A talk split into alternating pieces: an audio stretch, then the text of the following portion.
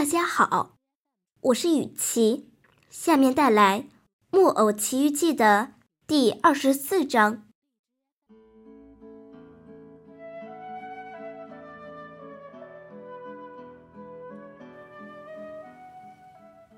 由于匹诺曹一心想要及时赶到，救出他可怜的爸爸，于是他游了整整一夜。这一夜简直太恐怖了。天上下着瓢泼大雨，下着冰雹，打着可怕的响雷，电光闪闪，如同白昼。天亮时。他终于看到不远处有一条长长的地平线。这是大海当中的一个孤岛。他拼了命向岸边游去，但是没有成功。波浪翻腾追逐，他如同一根小树枝或者稻草一样被抛来抛去。幸亏他运气好。最后一个凶猛的巨浪滚来，把他扔到了沙滩上。巨浪的这一下可真重，匹诺曹被摔倒在地上，肋骨和全身的关节都咔啦咔啦的响。但是，他马上庆幸说：“哦，这一次我总算又侥幸得了救。”这时。天已经一点一点的大亮，太阳出来了，光芒四射，海面平静无浪。匹诺曹把衣服脱了下来，把它铺在地上晒干。接着，他在海上望来望去，想在茫茫的水面上看到小船，看到船上那个小小的人。可他看了又看，看到的依然只有天空、大海和几张船帆。船帆离小岛很远很远，像苍蝇一样。至少我要知道这个岛叫什么名字，至少得要知道这岛上是否住着好人。我想找个好人谈谈，他应该。不会把孩子吊在树枝上的。但是这儿一个人也没有，我能向谁打听呢？匹诺曹一想到这空无一人的广阔土地上，只有他孤零零的一个人，他就发愁的要哭了。就在此时，他突然看到离岸不远的地方有一条大鱼游过。这条大鱼在海里静静的游，把整个头露在水面上。匹诺曹不知道鱼的名字，于是他高声大叫，好使他听到：“喂，大鱼先生，我能跟您讲一句话吗？”“讲两句也行。”那条鱼回答说：“原来。”它是世界上所有大海中很客气、很少有的海豚。请问，在这岛上有没有一个可以吃点东西却不会被吃掉的地方呢？当然有，而且就离这不远。该从哪条道去呢？嗯，呃，走左边那条小道，笔直走，准错不了。再请问一下，你白天黑夜都在海上游，有没有见过一只小船，里面坐着我的爸爸？你爸爸是谁？他是天底下最好的爸爸，但是我却是天底下最坏的儿子。昨天夜里刮暴风，那条小船肯定沉了。那。那我爸爸呢？一定是被可怕的鲨鱼吃了下去。这几天来，这条鲨鱼一直在我们这个海里破坏和横扫一切。这、这条这条鲨鱼很大很大吗？匹诺曹问道。这时，他已经被吓得打起哆嗦来了。非常大。为了让你得到这个概念，我来给你打个比方吧。它比一座五层大楼还高，嘴巴又大又深，可以从里面通过整整一列火车，再加上冒烟的火车头。我的妈呀！匹匹诺曹惊叫起来，他赶紧穿上衣服，转过脸对海豚说：“大鱼先生，再见，请原谅我打扰了您，十分感谢您的好意。”说时迟，那时快，他立刻踏上小道，加快步子走了起来，那速度就像跑一样。每次一听到有其他的声音，他就回头去看，真怕那条五层大楼高、嘴巴容得下一列火车的鲨鱼在他后面追。走了半个小时的时间，他来到了一个小国，国家的名字叫做。勤劳蜜蜂国，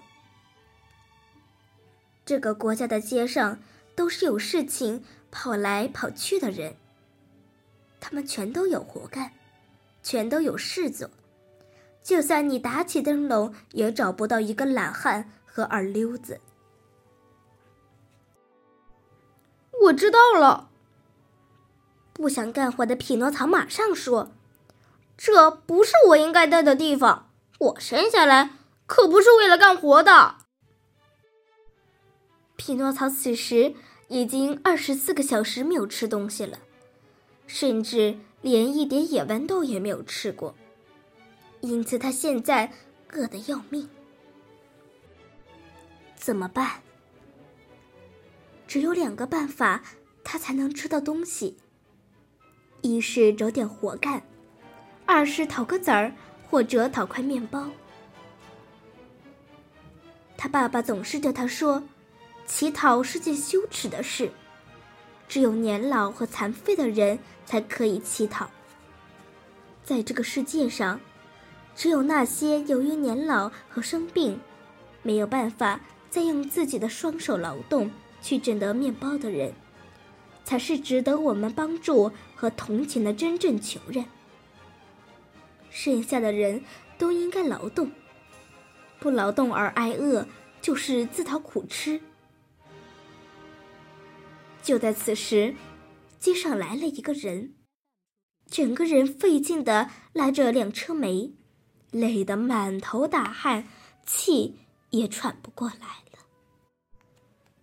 匹诺曹看看他的脸，断定他是个好人，于是就走了过去。很不好意思的垂下眼睛，低声对他说：“我快要饿死了，行行好，给我一个子儿吧。”啊，呃，只要你帮我拉这辆车煤回去，我不是给你一个，而是给你四个。您说这话真奇怪，告诉您，我从来不当驴子，我从来不拉车。哦，那你最好这么办，我的孩子。呃，如果你真的是饿了话，那你就把你的骄傲拿出来，切两大片来吃吧。但是要小心，别吃撑了肚子。几分钟之后，又有一个砌墙的从街上走过，他的肩上扛着一桶灰泥。行行好，好心的人。我饿得打哈欠了，给我这可怜的孩子一个子儿吧。我很高兴你能过来跟我一起搬这桶灰泥。如果这样的话，我不是给你一个子儿，而是给你五个。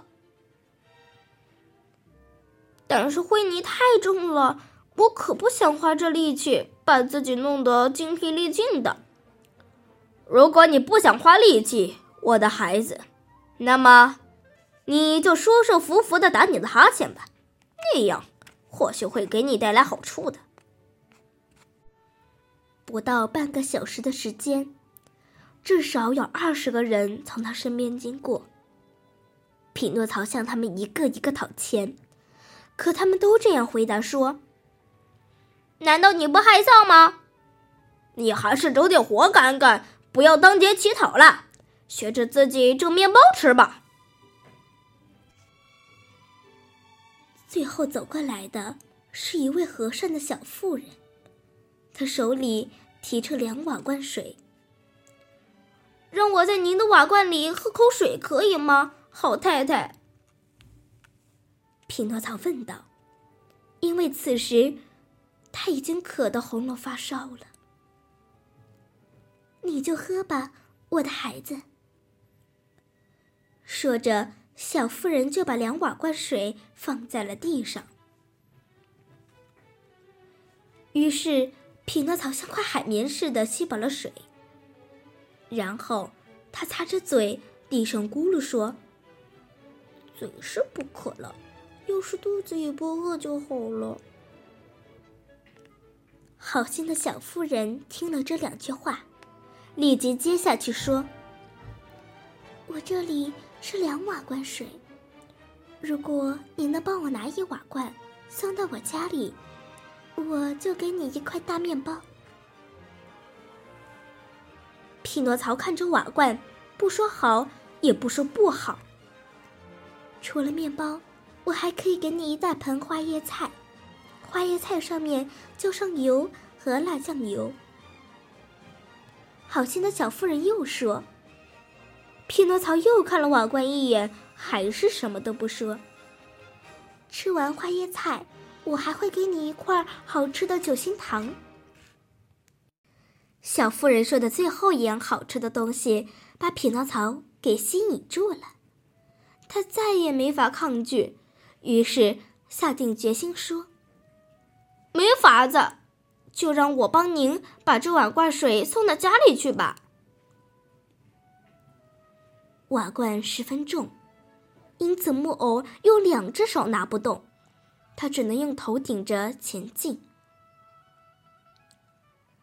送到小妇人家中后，好心的小妇人让匹诺曹坐在一张铺好桌布的小桌子旁边，然后在他面前放上面包、调好味的花椰菜和酒心糖。